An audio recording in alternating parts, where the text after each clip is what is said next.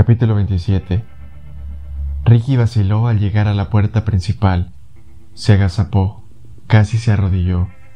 Tenía la mano en el pomo, preparado para abrir la puerta de golpe. Era muy posible que el señor R estuviera esperando fuera, entre unas sombras cercanas, y que solo pudiera dar dos o tres pasos antes de morir. Era muy posible que no estuviera ahí y que pudiera salir tranquilamente como un refinado caballero sureño que quiere disfrutar de un agradable paseo vespertino. Fue consciente que solo había una forma de averiguarlo, abrir la puerta, salir y ver qué pasaba. El cobarde que había en él quería agacharse y esperar, como un cazador parapetado que aguarda a que un ciervo, un pato o la presa inocente que tiene intención de cobrarse se ponga sin darse cuenta en su línea de tiro. El soldado que había en él insistía en que saliera al ataque, con el revólver a punto, y disparara a la primera señal de algo, porque ese algo sería su enemigo. El psicoanalista que en realidad era, le decía que se estaba adentrando en un peligro incierto. Cuando se disponía a girar el pomo, se percató de que Roxanne se había escabullido de su lado y estaba agazapada delante de una estantería del salón, recorriendo rápidamente con el índice el lomo de los libros que había en ella. Quiso decir algo, pero no lo hizo. Sabía lo que estaba buscando. Mientras la miraba en silencio, suplicando mentalmente que se diera prisa, vio que tomaba un libro en rústica y se lo metía de inmediato en la mochila. Entonces se detuvo un momento más y sujetó una fotografía enmarcada que también fue a parar en su mochila. Pareció repasar los estantes con la mirada en busca de algo más antes de regresar corriendo a su lado. ¿No deberíamos irnos? susurró al detenerse junto a él. Papá nos ha dicho que nos marchemos. Ricky inspiró hondo. Sí, dijo. Deseó que se le ocurriera algo inteligente, valiente o incluso sensato que decir. Pensó que tendría que aconsejar, dar órdenes, alzar el mentón sin miedo, pero todo eso le resultaba esquivo. Solo logró decir, no te separes de mí, vamos a ir muy deprisa. Tengo el coche aparcado calle abajo, a la izquierda. Levantó el 357, giró el pomo de la puerta y notó que tenía las palmas sudadas. Le faltaba el aire y el sudor amenazaba con metérsele en los ojos y nublarle las gafas. Tenía los labios secos, consecuencias físicas de haber estado a punto de ser asesinado. Empujó la puerta. La noche pareció alargar la mano y apoderarse de ambos. La densa humedad de Alabama chocó con el aire frío que salía de la casa y lo dejó sin aliento. Se alejó deprisa de la tenue luz del porche delantero.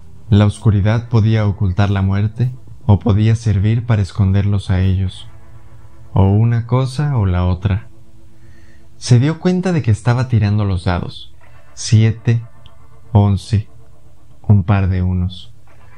Medio trotó hacia adelante, dirigiendo la pistola primero hacia la derecha y después hacia la izquierda, Quería disparar a cada sombra. Sintió que Roxanne iba un paso detrás de él. ¿Qué coche? le preguntó la chica. Se lo señaló con el cañón del revólver. Treinta metros. Le pareció notar una presión en el centro de la espalda, donde una bala le partiría la columna vertebral. Le pareció oír el zumbido de un proyectil que estaba en la recámara justo detrás de su oreja y, más de una vez, Imaginó una explosión, un bang, al dispararse un arma. Pensó que tendría que sprintear, zigzaguear a la derecha y a la izquierda, agazapado, para convertirse en un blanco lo más escurridizo posible. Veinte metros. Se preguntó de cómo sería la muerte. ¿Una repentina nube roja que explotaba detrás de los ojos? ¿Dolería?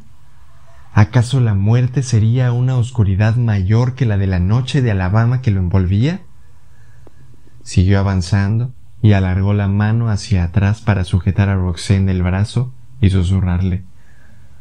Venga, venga. Diez metros.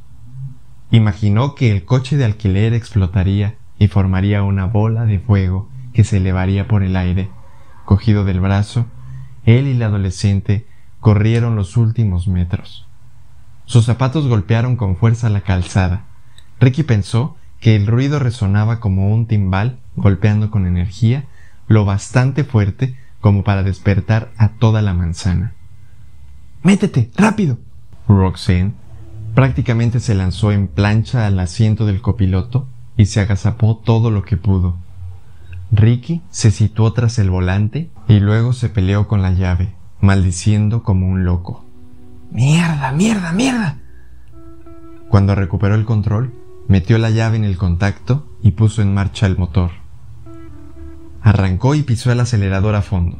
El pequeño automóvil hizo girar las ruedas traseras y vibró hacia adelante. Ricky aceleró al máximo. Al mirar por el retrovisor, solo vio sombras. Tenía miedo de ver al señor R colocarse tranquilamente en medio de la calle, apuntar y disparar. La luneta trasera se haría añicos y él moriría. Entonces tuvo miedo de que la tensión lo cegara y así no pudiera ver al señor R apostado delante de ellos. Se trataría del mismo escenario, solo que ahora sería el parabrisas el que acabaría destrozado cuando las balas atravesaran el cristal, y él estaría igualmente muerto. Era como tener miedo de las alucinaciones, igual que le pasaba a Charlie. Dobló una esquina y sintió cómo el ímpetu se apoderaba de él. Quería ir a 130, a 170, a 190 kilómetros por hora. Quería dar un salto hacia adelante, escapar, que el coche fuera tan rápido como su pulso. Calle abajo, otro giro rápido. Los neumáticos chirriaron. Pisó el acelerador, volando hacia la noche. A su lado, Roxanne tiró del cinturón de seguridad y se lo colocó. Se sujetó del apoyabrazos y gruñó cuando doblaron derrapando otra esquina. Pasaron unos minutos antes de que Ricky pudiera minorar los latidos de su corazón o reducir la velocidad del coche. Habían recorrido unos kilómetros. Apenas sabía en qué dirección, cuando finalmente detuvo el coche a un lado de una carretera rural, en medio de unas tierras de labranza vacías. Los suyos eran los únicos faros que veía en la penumbra de la noche. Recostó un momento la cabeza contra el respaldo y cerró los ojos para intentar valorar lo cerca que había estado de morir. Cerca, se dijo. ¿Me ha pasado esa bala unos centímetros? ¿O a unos milímetros? Pero ¿acaso eso importaba? De golpe, Pareció que una pesadilla se desvanecía deprisa para dar paso a otra nueva, borrosa. Trató de aclararse la cabeza y analizar su situación. Miró a Roxanne. Su situación. La adolescente lo estaba mirando. Los dos estaban en apuros. Nuestra situación, pensó. ¿A dónde vamos? preguntó Roxanne. ¿Tienes algún amigo o familiar, alguien en alguna parte que pueda velar por ti y con quien puedas estar segura? Le preguntó. La adolescente negó con la cabeza dramáticamente. Tiene que haber alguien. Estoy sola, excepto por mi padre, contestó, echándose a llorar. Ricky supo que aquello no podía ser verdad, pero era demasiado joven y estaba demasiado estresada y afligida para ver quién de su mundo podría ayudarla. Se había pasado demasiados días viendo cómo la enfermedad había ido convirtiendo a su padre en poco más que un recuerdo parlante.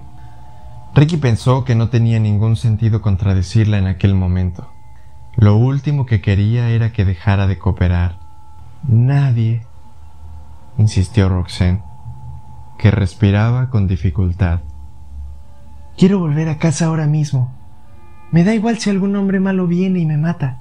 Solo quiero volver a casa. Quiero estar con mi padre. Me necesita. Por favor, doctor Starks, por favor, volvamos. Ricky fue consciente de algo. Nada iba a ser igual. no a partir de aquel momento y de aquella decisión.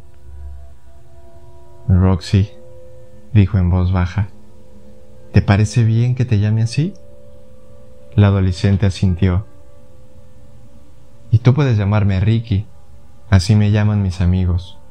Roxy y Ricky. Parece el título de unos dibujos animados para niños, ¿verdad? Con esa frase consiguió una sonrisita del adolescente, que asintió de nuevo.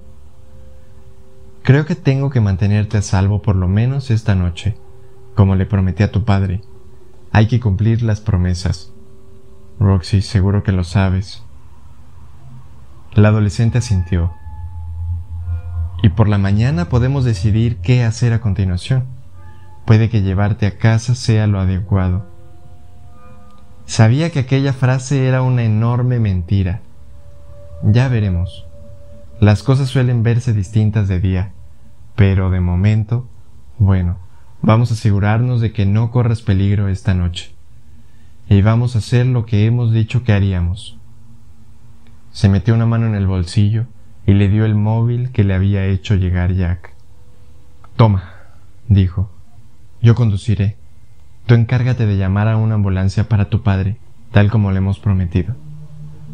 De acuerdo, respondió. Cuando le hayan enviado la ambulancia, iremos al hospital y nos reuniremos con él. En el hospital estarás a salvo. Era algo que no podía saber con seguridad. Como mucho, podía esperarlo. De acuerdo, dijo Roxanne de nuevo. Era un móvil con tapa, y mientras Ricky volvía a arrancar el coche y se metía de nuevo en la calzada, Roxanne lo abrió.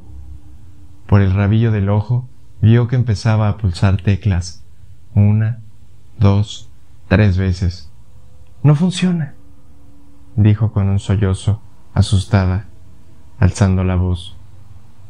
Está muerto. ¿Estás segura? Antes iba... Se cayó. Pues claro que está muerto, pensó, porque yo también tendría que estarlo. Miró hacia Roxanne un momento antes de volver a concentrarse en la carretera. Vio que estaba dividida entre el deseo de ser una niña y la necesidad de ser una adulta. También comprendió que era necesario que por lo menos pareciera que controlaba la situación, aunque no fuera cierto. Lo siento, dijo. Se habrá quedado sin batería.